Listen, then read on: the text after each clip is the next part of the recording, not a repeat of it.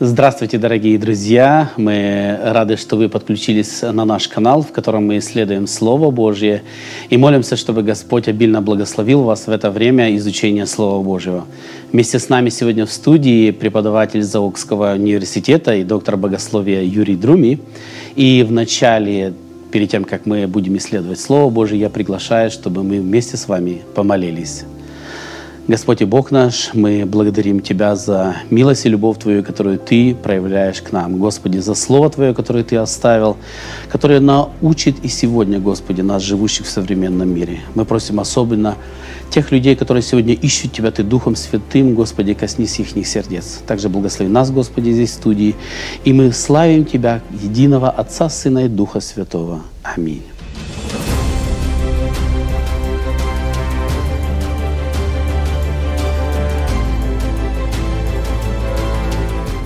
Мы начнем сегодняшнее размышление а, из отрывка Бытия 45.5. «Но теперь не печальтесь и не жалейте о том, что вы продали меня сюда, потому что Бог послал меня перед вами для сохранения вашей жизни». Так, на прошлом уроке мы рассуждали о том, как Иосиф оказался в Египте, а, в заключении, а потом мы видим, что дела у него пошли намного лучше. Он попадает в дворец фараона а, через сны, которые он э, интерпретировал, рассказал ему, дал ему объяснение. И мы видим, что он становится премьер-министром, великим человеком, он управляет всем Египтом, он э, создает семью, имеет двоих детей, скажем так, его план срабатывает – собирает много урожая, собирает много зерна в хранилище. То есть мы видим, все идет очень хорошо. И уже наступил даже тот голод, который он через сны предвидел, Господь ему дал это понимание. Но тут он встречается со своими братьями. Конечно же, посетил голод и ту землю, в которой жили его братья. И они пришли для того, чтобы купить зерна. И вот Иосиф видит их, и он имеет первую встречу с ними. Как он себя ведет в этой встрече? Да, это э, новая завязка для такого большого э, рассказа, в котором так много эмоций, и невозможно равнодушно читать это. Иосиф не признается в том, что он Иосиф и что это его братья. Иосиф э, решает скрыть свою идентичность и фактически э, начинает э, определенную игру, я бы сказал, со своими братьями. И игра эта заключалась в том, чтобы повысить температуру переживаний в среде братьев своих и заставить их вести очень интенсивные диалоги между собой в плане того, что же произошло, кто в этом виноват, как сейчас выходить из этого положения, что делать дальше, как э, мы предстанем перед своим отцом, когда один из нас здесь остается фактически в заложниках, и кто же этот человек, и почему он так суров с нами. То есть это было пекло. И хотя прошли годы, но э, старое никуда не ушло, все всплывает. И вот эту температуру повысил Иосиф для того, чтобы в этом напряжении, вот в этих диалогах и муках совести э, выкристаллизовались некоторые важнейшие вещи э, в понимании того, как смотреть на собственный поступок – преступления фактически, и как жить дальше. То есть мы здесь видим, что Иосиф поступает э, как педагог, я бы сказал, хотя он был не старшим братом, а ну, там, одним из младших, да, но он фактически здесь э, как родитель. То есть он как будто со своими, со своими детьми э, вот, обращается, общается для того, чтобы дети могли какие-то важные моменты э, в своем поведении осознать. Но мы видим, что прошло довольно-таки уже много времени. И что интересно, что будучи уже премьер-министром в Египте, он мог спокойно отправиться в те земли, в которые жил их отец, их семья. Но по какой-то причине он этого не сделал.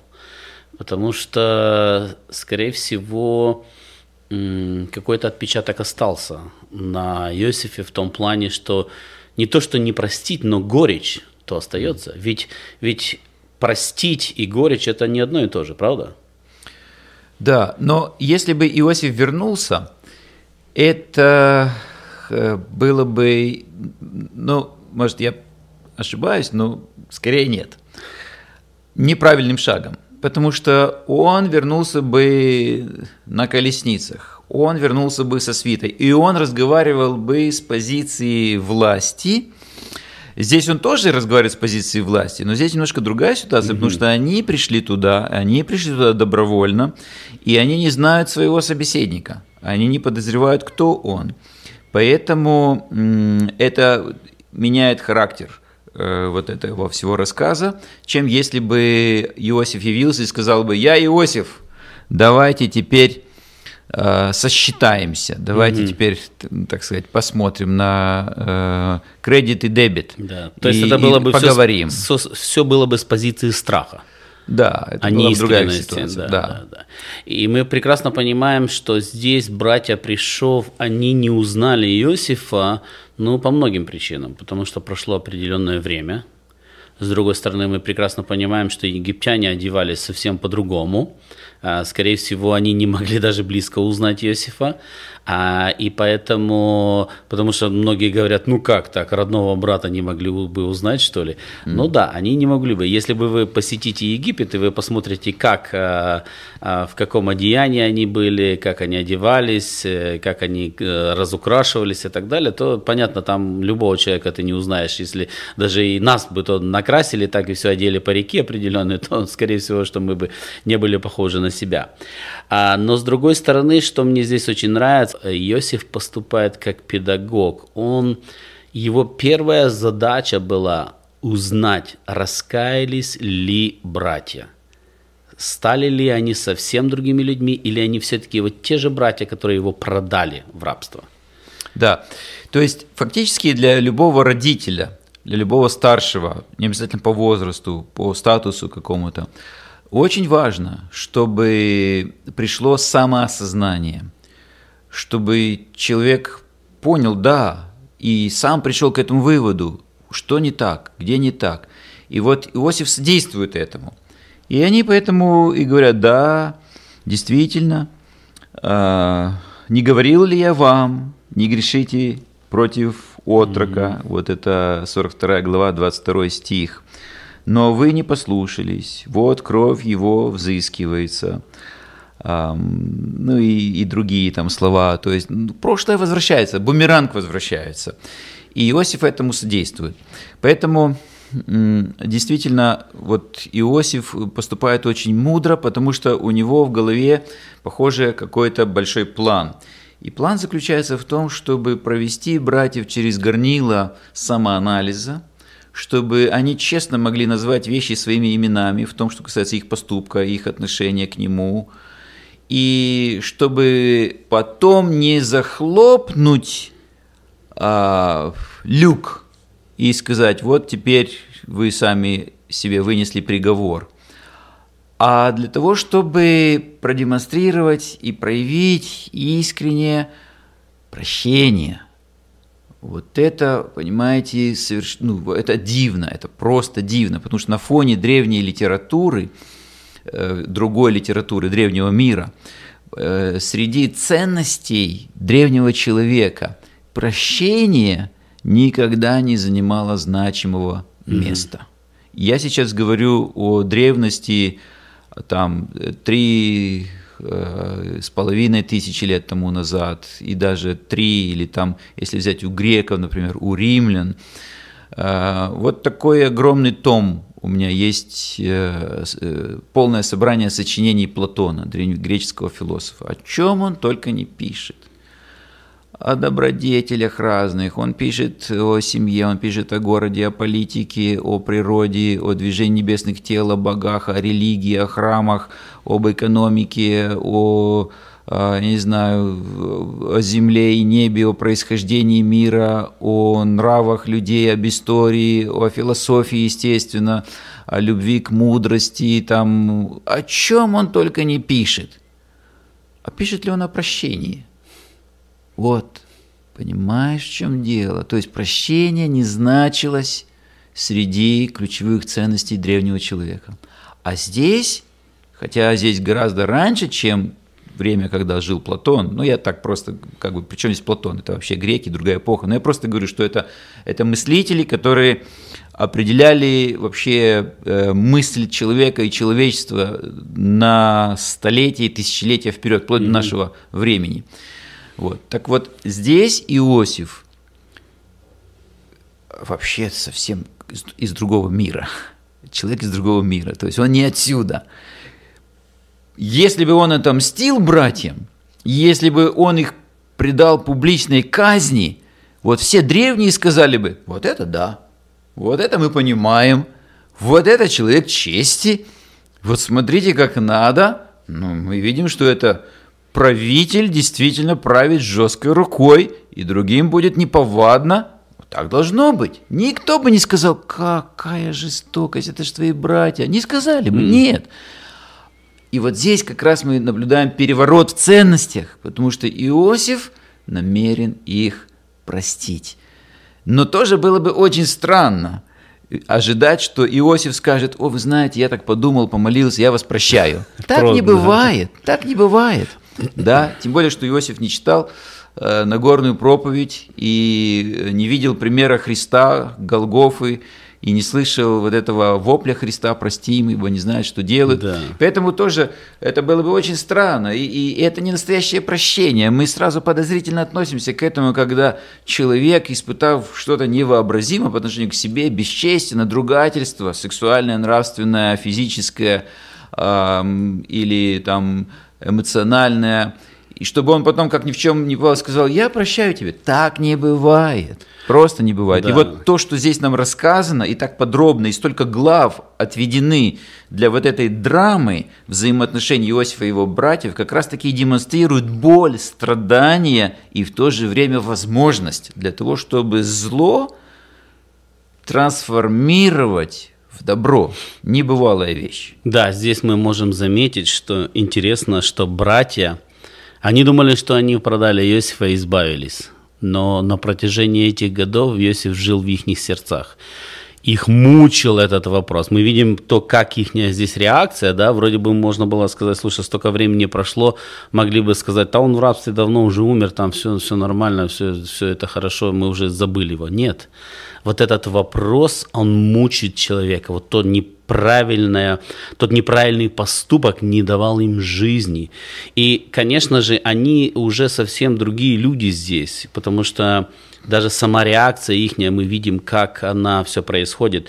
И поэтому человек должен помнить, так человеку кажется, что он в тайне что-то сделал. Нет, оно то, что сделано в тайне, оно потом в твоем сердце остается, и оно идет с тобой на протяжении всей жизни. И это, это известный факт, что есть убийцы, которых никогда не находили, да, но потом в конце жизни он должен был сказать, что он сделал, потому что его этот вопрос мучил всю жизнь, он не мог жить нормально всю жизнь.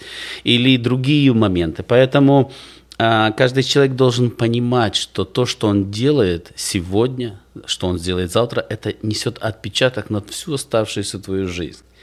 И другой очень важный момент, как ты правильно сказал, здесь описано, а, вообще очень редко описаны руководители государства, а, как здесь описан Иосиф, что он пошел в другую комнату и заплакал. Mm. Он плакал.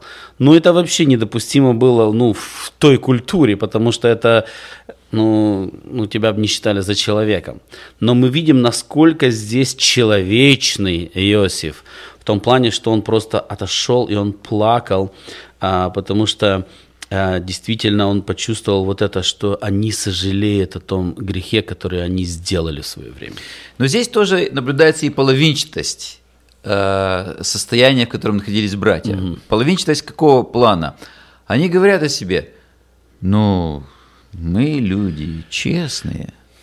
Потом Иосиф им говорит, да, ну вы же люди честные, но вы когда пришли к отцу, и когда отец спросил вас, а где сын мой, Иосиф, где сын мой? Ну вот, мы нашли только одежды его окровавленные, mm-hmm. видать, там э, зверь его разорвал или что-то случилось, и там, ну вот мы только... Погиб он, да, Погиб он там где-то, да, вот мы только одежды нашли, а здесь они говорят, ну мы же люди честные. А, ну да, вы люди честные. Что-то не сходится, если что-то, что-то не сходится. Хотя Иосиф не знал, что братья сказали да, отцу и, его, да, Иакову.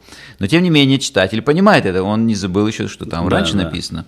Поэтому как бы Э, да, с одной стороны, они много что осознают, они об этом помнили, да, как ты подчеркнул, и прошли годы, но они постоянно возвращались к этому трагическому эпизоду своей жизни, во взаимоотношениях, у них уже там и внуки были, а здесь снова Иосиф еще говорит, нет, еще не до конца вы проговорили все, что нужно проговорить, я вам помогу это сделать. И кажется, так это эмоционально жестоко, но это абсолютно необходимо, абсолютно необходимо идти вот этим трудным путем признания и произнесения вслух, проговаривания того, что ты сделал не так, потому что только с этой точки потом начинается исцеление. Mm-hmm.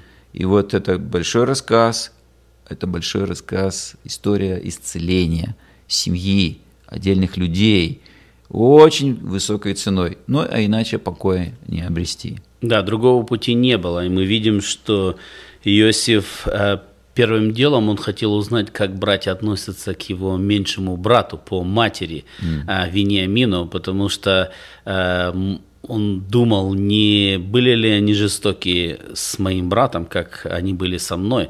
И поэтому он заставляет, создает определенные условия, при которых, чтобы в следующий раз они привели именно брата Вениамина а, обратно. И мы знаем, что он им отдает серебро тайком, они в шоке от того, что происходит, они да, в недопонимании, да. А, Яков просто тоже в недоумении, он боится. А, то есть есть определенная здесь интрига, которая помогает, вот как ты говоришь, развязать вот этот узел вот этих неверных отношений, которые были на протяжении многих многого времени. Да. Хорошо, если мы идем дальше, мы видим, что Отец не сразу отпускает Вениамина, да, отец бьется до последнего, чтобы не отдать Вениамина, потому что, э, но как-то тоже здесь как бы Яков интересно поступает. Вот как твое мнение, он поступает правильно или нет, или он все-таки опять дает привилегию сыну любимой жены? Ну а как отдать? Это ж, это ж человек, это ж ребенок. И понятные чувства, и там же какая-то неизвестность, то есть это что-то все так выглядит загадочно очень. И когда ты читатель, то, ну, читателю всегда хорошо. Читатель, читатель в автомобиле сидит и просто смотрит. Вот. А быть в той ситуации, вот окунуться вот в эту драму семейных таких отношений, натянутых, э, то, ну, это совсем другое дело. Ну, ну так один уже брат там сидит. Да. Так значит, того не жалко, а этого жалко или как? Ну как? Ну а что делать? Безысходность. И, э, может быть, размышления об одном риске э, превосходят размышления о другом риске. И, ну да, вынужден да. согласиться. Так, к сожалению, скорее всего, что Яков уже в это время довольно-таки в пожилом возрасте, и память о том, что погиб один сын, ведь он же понимает, что он погиб, да, и вот этот страх, что он потеряет еще этого сына, а, превоз превозобладал над той мыслью, что там остался хоть другой сын тоже, который mm. тоже его же сын, да, и он по-другому как бы поступить не мог, но в конце концов он должен был отпустить, потому что голод настолько их прижал, что надо было это сделать. И вот какая была встреча, когда они опять встретились, и тут уже Вениамин есть? Ну какая встреча? Можно разрыдаться женщины, которые читают, ну, некоторые, да и мужчины тоже, конечно, все эти рассказы. Кстати, почему и Голливуд, и вообще кинематограф не мог пройти мимо конечно. этого рассказа, вот этих историй всех. Потому что тут э, такой материал, здесь э, такие интриги, что э, не экранизовать это невозможно. Ну и, ну, конечно, там другие задачи и цели, но все-таки очень много эмоций, и здесь нам показаны люди достаточно утонченные, хотя это глубокая древность, но люди достаточно утонченные. И вот мы как-то говорили о семье, что э, проще смотрели на семью, там, на женщину, но здесь главные действующие лица мужчины. И вот посмотри, какие мужчины.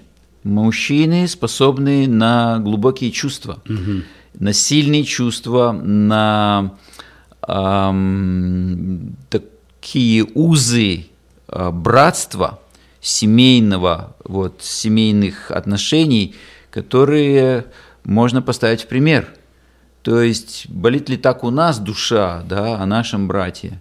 Воспитываем ли мы так своих детей, чтобы они друг за друга вот так и друг к другу? Хотя они уже все взрослые мужики, у них уже свои дети. Они уже там, дедушки, да. Они уже дедушки, но вот это очень серьезный момент, потому что сегодня мы как-то все так индивидуалистично, мы, мы как-то все проще, это мы сегодня огрубели, на самом деле, да, в каких-то вот, ну, в, в этих вещах. Поэтому здесь тоже какая-то картина, я бы сказал, идеала. Несмотря на то, что здесь очень много неидеального, но здесь есть, тем не менее, вещи, ну, которым я, например, должен учиться. Угу. И я чувствую, что очень много чему я должен учиться вот в этом плане. То есть, чтобы болеть за брата, переживать за брата. Вот так. Ты знаешь, я когда читаю эту историю, приходя к этому моменту, уже когда они уже приходят к нему второй раз, я вижу, что братья уже не те братья, которые mm. были раньше. Они уже более мягкие они уже имеют свои семьи, они уже внуков имеют.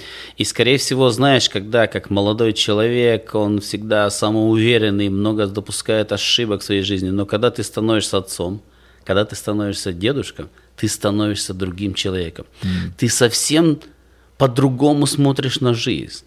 И мы видим здесь, когда они уже с Вениамином возвращаются обратно, Иосиф им подстраивает еще огромное одно испытание. Он создает, делает огромный пир, но mm. особым образом он выделяет Вениамина. Что он хотел этим испытать у братьев? Что он хотел выявить у них именно? Ну и братья смотрят, как это так? Почему ему больше? Ну что он хотел?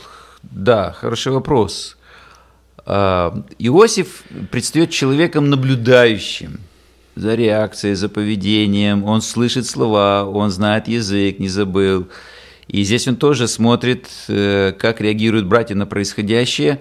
И я думаю, что в этом он хот... через, вот этот, через вот это действие он э, хотел, э, хотел, может быть, намекнуть им, как они относились к нему, когда его отец выделял его mm. среди них, и они его возненавидели за это. Теперь Иосиф выделяет Вениамина. И вот возненавидят ли они сейчас его за это, или они как-то ну, спокойно отнесутся. Спокойнее к этому отнесутся, потому что в этом может быть что-то есть, да?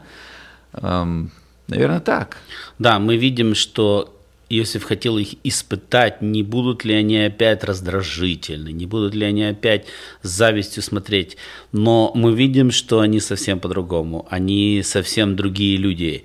И в этом я вижу огромное Божье провидение, потому что Господь на протяжении этого всего времени работал с ними. Mm. Да, они полные недостатков, они полные ошибок. Если мы почитаем историю Ирувима и Иуды, мы знаем, что они там наделали, как говорится, много с чего, и другие другие братья, а, но уже к этому моменту они совсем другие люди. Господь с ними работал, и они уже были способны нормально воспринимать вот эту ситуацию, когда меньший брат, потому что и Вениамин был меньший среди них, что ему больше что-то дадут, более привилегий, он был более такой в таком положении, что все ему лучше, лучше, лучше, а им так. И поэтому они нормально, как говорится, отнеслись к этому вопросу. Но здесь опять же очень важный шаг, шаг прощения. Да. То, что Иосиф сделал. Легко ли вот этот шаг переступить жертве?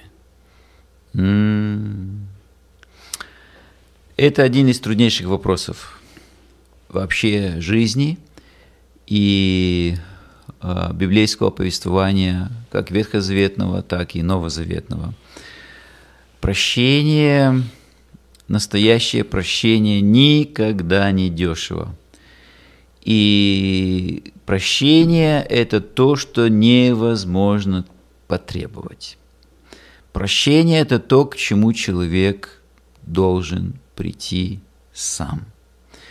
Можно увещевать, подсказывать, или хотя бы, чтобы звучало слово прощение, и человек просто слышит, что есть что-то такое, другое, чем то, что я сейчас испытываю, гнев и ненависть и месть, и голову снять хочется. Но звучит слово прощение.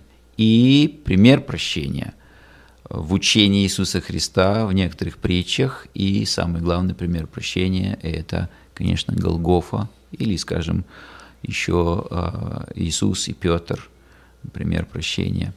Поэтому, кто размышляет о прощении, кто содействовал примирению сторон, тот понимает, что никогда прощение не бывает простым шагом. А, более того, а, бывают эпизоды, о которых даже не можешь говорить вслух.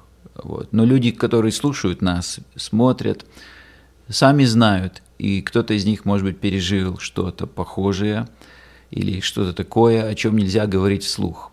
То есть можно говорить только в следственном комитете или в полиции, или у психолога и психиатра на приеме, а, или, или э, на исповеди у священника, или в э, сокровенной беседе с самым-самым э, доверенным лицом. И вот там требовать прощения, ну, у кого язык повернется.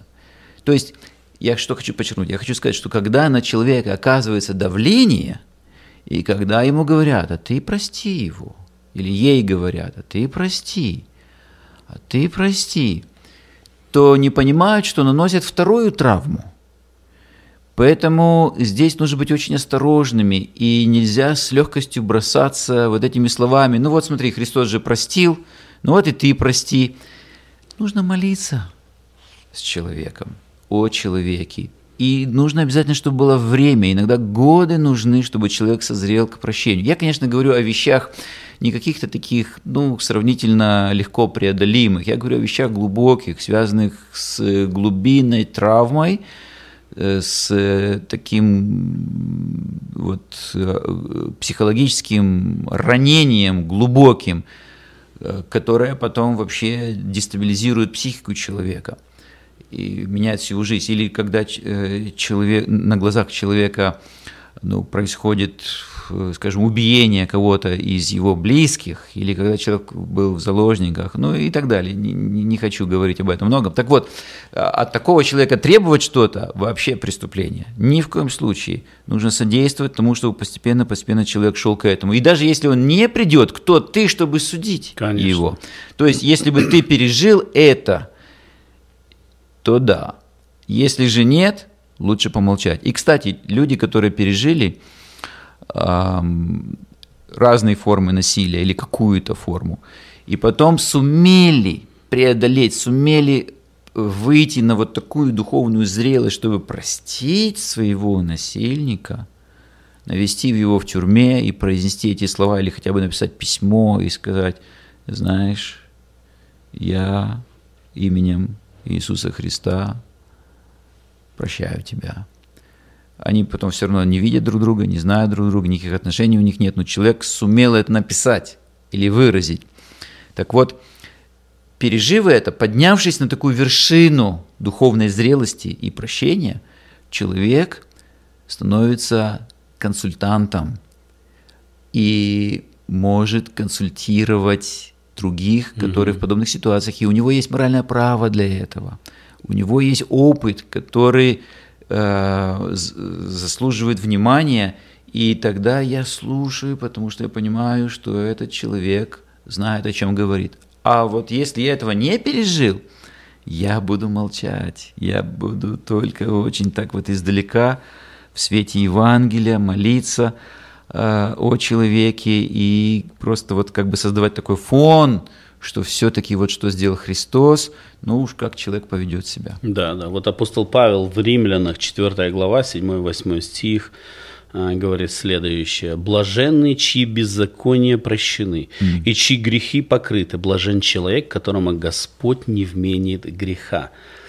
Ведь Господь является самым большим примером прощения, да, то, что Господь нам простил. И действительно этот процесс, он непростой.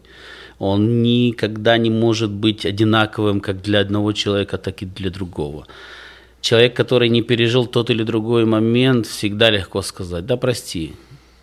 Я опять же говорю о серьезных вещах, не, не о бытовых вещах. Конечно, в бытовых вещах э, есть другая проблема, что люди иногда зацикливаются на мелочах и не могут э, по мелочам простить человека э, всю жизнь и носят вот эту горечь и вот это сожаление, но это, это просто мучает человека, но это просто мелочь но мы говорим о серьезных вещах. И мы знаем даже много историй того, как люди, которые жи, пережили Холокост, mm. они сумели простить тех людей, которые, которые э, издевались над ними, которые совершали невероятные вещи.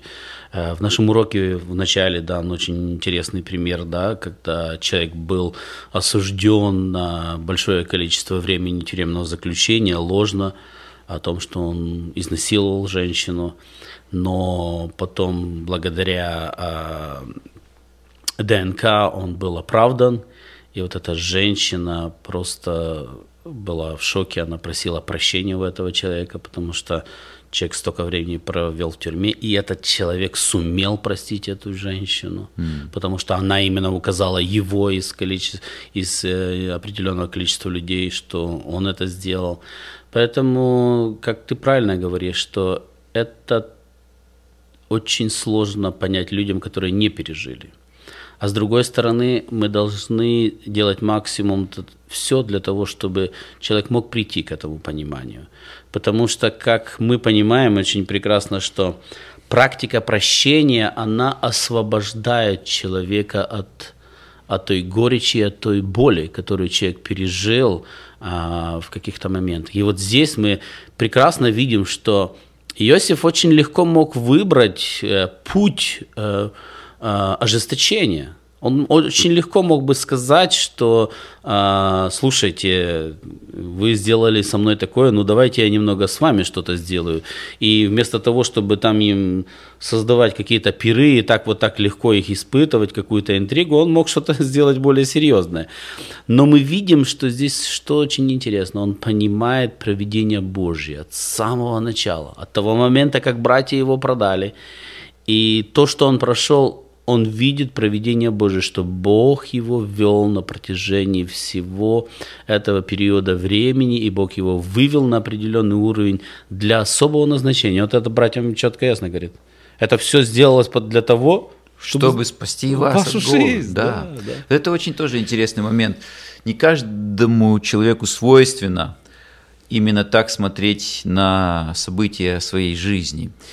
И э, в связи с этим нельзя со стороны объяснять человеку, почему это с ним произошло или что-то с ним произошло. Вот мы, бывает, любим учительствовать. Я это вот тебе для научения, это чтобы ты поняла, угу. это чтобы ты осознал. Вот здесь нужно быть очень осторожным. Пожалуйста, лучше не делать этого. Но с другой стороны, сам человек постоянно должен анализировать. А не случилось ли это для того, чтобы...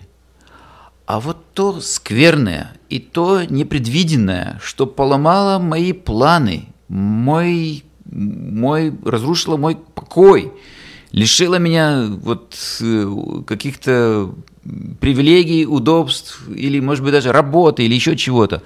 Хм, а не случилось ли это для того, чтобы... И дальше человек продолжает. Но это возможно только с Богом, и верою, и в надежде, что вот это отрицательное в руках Божьих может быть трансформировано в положительное. И потом действительно сам человек произносит, а, я теперь понимаю, вот это все произошло, чтобы я теперь мог вот что сделать, вот с кем познакомиться, вот что понять в жизни, вот каким выводом важнейшим прийти, вот теперь какое я благословение могу принести благодаря пережитому опыту. Угу. Вот это фактически идеал. И здесь, э, кстати, в, в другой стих очень интересный, тоже в книге «Бытие», э, слова Иосифа, что вот вы замышляли против меня зло, но Бог обратил это в добро, чтобы спасти жизнь великому множеству людей. Получается та же мысль, да, что за всем Бог, но только для верующего человека. Вот. А хотя опять я так оговорюсь все-таки, э, оговорюсь, потому что, может быть, есть такая судьба и такая развязка, что здесь, по эту сторону вечности, мы не знаем. Конечно. Мы конечно. не можем этого объяснить. Мы склоняем головы в молчании и смирении перед проведением Божьим, но слова не произнесем, чтобы пытаться что-то объяснить. Я даже студентам говорю, понимаете, говорю, братья мои дорогие, когда вы на похоронах, когда вы у гроба умершего или погибшего человека, когда вы окружены скорбящими – когда вы видите безутешную мать, которая хоронит своего ребенка, пожалуйста, если вы открываете рот и что-то произносите, или даже молитесь, не произносите такие слова. Мы не знаем, почему это случилось. Но вот даже вот эта первая фраза показывает, что вы хотели узнать, или что вам интересно узнать, почему это случилось, это, пожалуйста, оставьте при себе. Вслух эти вещи не произносите, потому что никому из скорбящих это сейчас не интересно и не важно. Все в боли, все в скорби, в том числе и в скорби незнания, в скорби недоумения – Поэтому проявите любовь и сострадание, а не предлагайте какие-то объяснения или даже попытки этих объяснений. Конечно. Человеку скорбящему это не нужно. Пройдет время, дни, недели, месяцы и годы. И если Дух Божий повеет и поможет человеку в себе, в сердце своем прийти к какому-то выводу и осознать, да, но это уже не ваша работа. Это Дух Божий делает в человеке. А вы, пожалуйста, будьте внимательны и не занимайтесь вот таким легкомысленным объяснением таких страшных вещей. Конечно, потому что мы далеко не знаем многих вещей, которые Господь знает. Но самым большим примером прощения, конечно же, есть Иисус Христос. Вот э, будучи на кресте, когда Он уже висел, да, скажем так, мы видим, что над ним надругались, его били жестоко, да, издевались, и как бы, может, что-то бы осталось, какой-то горечь, да, и какая-то обида или что-то сказать можно было, но Христос, что говорит, Луки 24 глава, 34 стих, Иисус же говорил, «Отче, прости им, ибо не знают, что делают». Это насколько глубокая да, молитва Иисуса, и Он дает объяснение, потому что они не знают, что делают эти воины, да? Поэтому, отче, прости им вот этот грех, который они совершают. А простил бы, если бы знали. Иногда играются вот с этими словами, говорят, а, не прощай им, потому что знают, что делают. Угу. Так. Э, умышленный грех и не, да. неумышленный. Я да. думаю, что э, при первом случае, при другом случае все равно это, это бездна непостижимая. Я, э, я просто умолкаю. Я подхожу к краю пропасти, бросаю взгляд туда, я не вижу глубины этой пропасти, но я чувствую, что у меня кружится голова, и я не выдерживаю. Потому что то, что говорит Иисус вот в этих обстоятельствах, это невозможно придумать, это невозможно, ну вот, даже с самой богатой фантазией, вот это все как бы нарисовать такое, это взгляд в глубину божественного сердца, которое исполнено прощения. Как написано еще в Откровении Божьем Моисею, что «Я, Господь Бог ваш, Бог человеколюбивый, многомилостивый, прощающий». Или вот «Бог наш, любящий прощать». Вот как это? Мы ненавидим прощать, Василий. Конечно. Мы ненавидим. Вот и, и почему мы не ссоримся? Да потому что мы не, ненавидим прощать. Понимаешь, поэтому не, лучше я не буду ссорить, потому что потом, ой, ты понимаешь, это же надо это разговаривать, это нужно произнести вот эти слова, ой-ой-ой-ой, ребенок не любит, а взрослый вообще это Да вообще, это очень знаешь. интересно, у меня внучка иногда мы что-то сделает, и мы просим ее, скажи, сори, извини.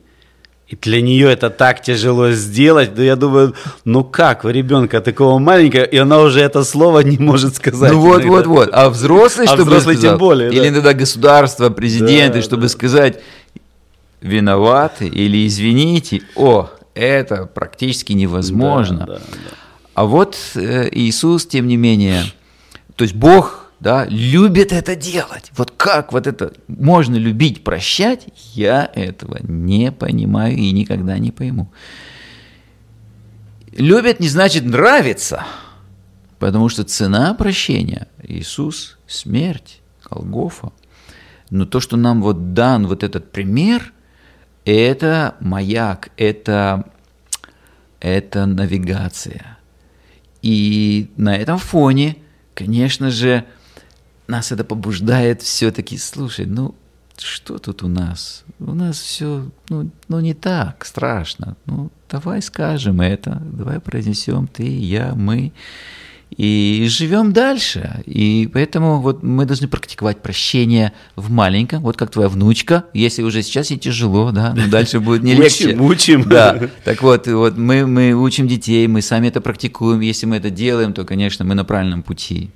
Хорошо, согласен ли ты с вот э, такое, с таким выражением? Прощение, как и любовь, начинается с выбора, а не с чувства. Да, э, с выбора, а не с чувства. Чувство здесь не поможет. Оно, э, ну мы знаем, какое чувство по отношению к обидчику. А вот когда речь идет уже о выборе, то выбор подразумевает размышление – а размышлять можно только на холодную голову. Когда успокаиваются чувства, когда проходит время, вот тогда человек размышляет. Плюс размышлять можно тогда, когда у тебя есть материал для размышления. А материалом для размышления является не только проступок, не только что с тобой сделали, то, что ты пережил, то есть твоя память, еще другим материалом для размышления является божественное откровение, да. то есть пример Иисуса. И вот когда ты соединяешь и говоришь, вот Господь мой, что сделал, вот как Он меня простил, а вот что мне сделал человек, как он меня обидел, то вот это и есть то размышление, когда, из которого потом рождается выбор или не рождается выбор. И как хорошо, что он все-таки рождается, и мы находим форму, как выразить это прощение, либо попросить о прощении – и э, ну, живем дальше. И да. слава Богу, что у нас есть это. Еще очень важный момент, который мы должны здесь в заключении коснуться, это тот, что прощение – это не окончательная точка. Потому что многие думают, о, я попросил прощения, все, я сделал все, а это уже от него зависит, он хочет простить меня или нет. А после прощения процесс восстановления происходит – процесс восстановления и обретения покоя. И это занимает определенное время. Это не всегда вот так сразу простил, мы обнялись и все, и уже отношения а, восстановились полностью, как они были прежде. Нет, это процесс. И мы тоже это видим из семьи Иосифа. Да, это годы, это процесс. Но еще можно было бы уточнить, идет ли речь о семье, потому что мы больше о семье говорим. Mm-hmm. Если идет речь о бизнес-партнере, ну, я второй раз ну, ему да. столько денег не должу, да? Конечно. Или там мы... О, все, я понял. И нужны десятилетия иногда, да, чтобы как-то опять... Но и то, вот этот... Ну, меня вот со мной так поступили. Поэтому, э, да, здесь вот это нужно уточнить. И действительно, э, нельзя недооценивать фактора прощения во взаимоотношениях, но в то же время – нельзя думать, что прощение э, снимает ответственность, или что нет последствий после случившегося, Конечно.